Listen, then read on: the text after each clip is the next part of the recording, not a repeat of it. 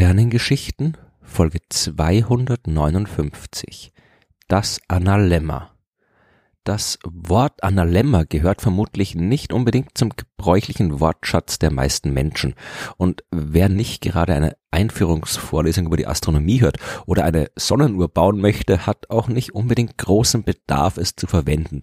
Aber das astronomische Phänomen, das damit bezeichnet wird, das ist durchaus interessant. Das Analemma gibt es, weil sich einerseits unsere Erde nicht ganz gleichmäßig um die Sonne herum bewegt, andererseits aber unsere alltägliche Uhrzeit sehr gleichmäßig verstreicht.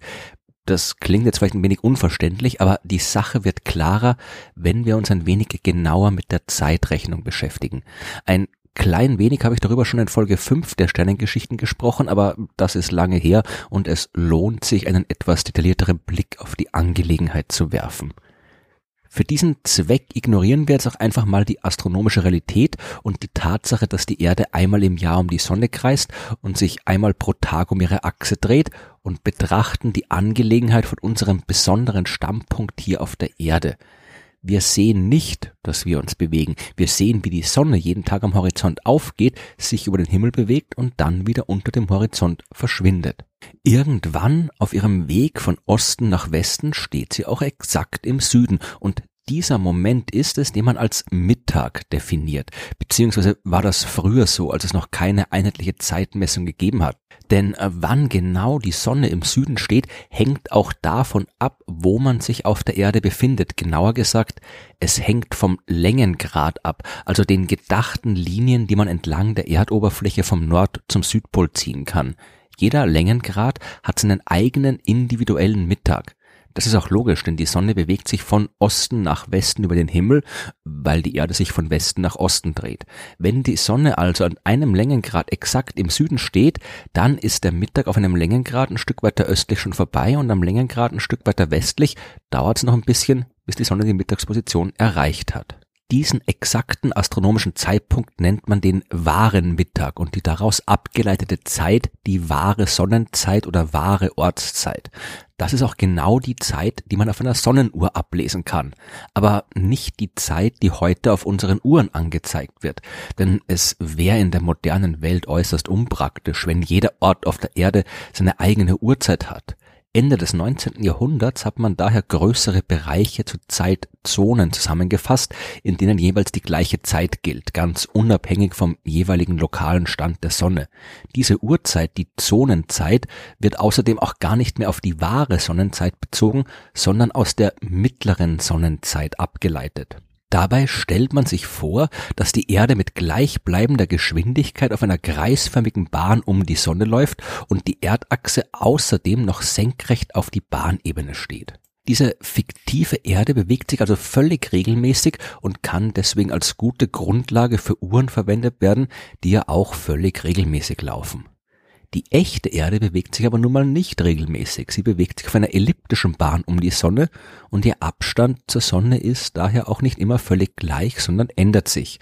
Und sie ist ein bisschen schneller, wenn sie der Sonne näher kommt und wird langsamer, wenn sie sich wieder entfernt. Und schließlich ist auch die Achse, um die die Erde sich jeden Tag dreht, um 23,5 Grad aus der Senkrechten gegenüber der Bahnebene geneigt. Das alles führt zu Abweichungen zwischen wahrer Sonnenzeit und mittlerer Sonnenzeit. Und bestimmt man jetzt für jeden Tag diesen Unterschied und zeichnet ein entsprechendes Diagramm, dann bekommt man das, was die Astronomen die Zeitgleichung nennen. Den sonnennächsten Punkt ihrer Bahn erreicht die Erde immer Anfang Januar und dann bewegt sie sich auch am schnellsten. Die echte Erde hat hier also einen kleinen Vorsprung gegenüber der fiktiven Erde, die sich immer mit gleicher Geschwindigkeit bewegt. Die fiktive Erde holt aber auf, denn die echte Erde wird immer langsamer, wenn sie sich dem sonnenfernsten Punkt ihrer Bahn nähert, den sie im Sommer erreicht. Unsere Uhren gehen also gegenüber der wahren Sonnenzeit ein halbes Jahr lang nach und ein halbes Jahr lang vor.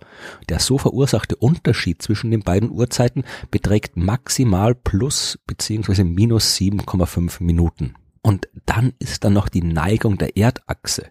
Wäre die Erdachse nicht aus der Senkrechten geneigt, dann wäre die Ebene, die vom Äquator der Erde vorgegeben wird, genau parallel zur Ebene, in der die Erde um die Sonne läuft.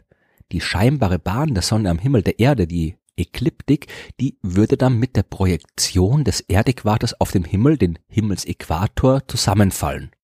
Die fiktive Sonne, nach der wir die mittlere Sonnenzeit bestimmen, bewegt sich also immer entlang des Himmelsäquators.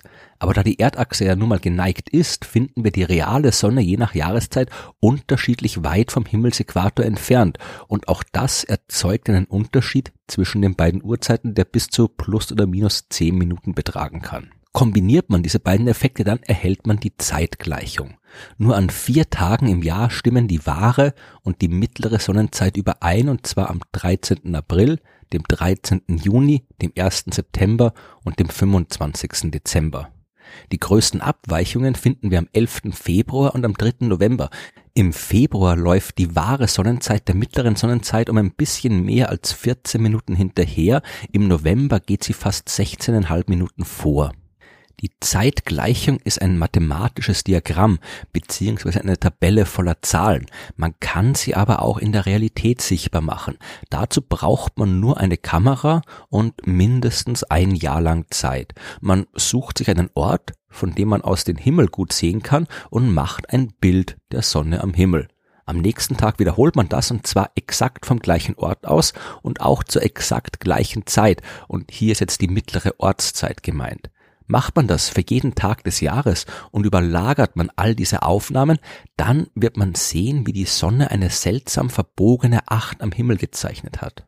Diese Acht nennt man Analemma und sie entsteht, weil wir das Foto jeden Tag zur gleichen mittleren Sonnenzeit gemacht haben, die reale Sonne aber eben nicht jeden Tag zur gleichen Zeit am gleichen Ort des Himmels steht, weil sich wahre und mittlere Sonnenzeit unterscheiden. Das Analemma kann man auch auf manchen Sonnenuhren finden. Die messen ja, wie schon beschrieben, die wahre Sonnenzeit. Wenn wir eine Sonnenuhr benutzen wollen, um die mittlere Sonnenzeit zu bestimmen, dann müssen wir aus der Zeitgleichung den entsprechenden Unterschied bestimmen und die Zeit der Sonnenuhr damit korrigieren. Und viele Sonnenuhren haben deswegen analemmaförmige Markierungen, an denen diese Korrekturen direkt abgelesen werden können. Analemmata oder lautet die Mehrzahl vielleicht doch Analemmas. Äh, egal, Analemmata kann man übrigens nicht nur von der Erde aus beobachten. Hier bei uns ist die Figur aber am schönsten. Die Bahn des Mars weicht zum Beispiel viel stärker von der Kreisbahn ab als die der Erde. Während auf der Erde die Effekte aus der Neigung der Erdbahn und Abweichung von der Kreisbahn in etwa gleich groß sind, dominiert die elliptische Bahn die Zeitgleichung auf dem Mars. Dort würde man am Himmel dann auch keine Acht fotografieren, sondern ein Analemma bekommen, das eher wie eine Träne aussieht. Auf dem Jupiter würde man ein Analemma fotografieren, das einem Oval ähnlich ist und auf der Venus und dem Merkur könnte man gar kein Analemma aufnehmen, da die Drehung dieser Planeten um ihre Achse fast so lange bzw. länger dauert als ein Umlauf um die Sonne. Wer eine außerirdische Acht am Himmel sehen will, der muss äh, Saturn, Uranus oder Neptun besuchen, aber wird dort Schwierigkeiten haben, eine feste Oberfläche zu finden, auf der sich die Kamera aufstellen lässt. Die Acht am Himmel lässt sich also nur von der Erde aus fotografieren. Das zu tun hat zwar keinen wirklichen praktischen Zweck und ist, wie schon gesagt, ein bisschen aufwendig, aber es muss ja nicht alles im Leben einen konkreten Zweck erfüllen und man kann seine Zeit definitiv dümmer verschwenden als auf der Suche nach dem Analemma.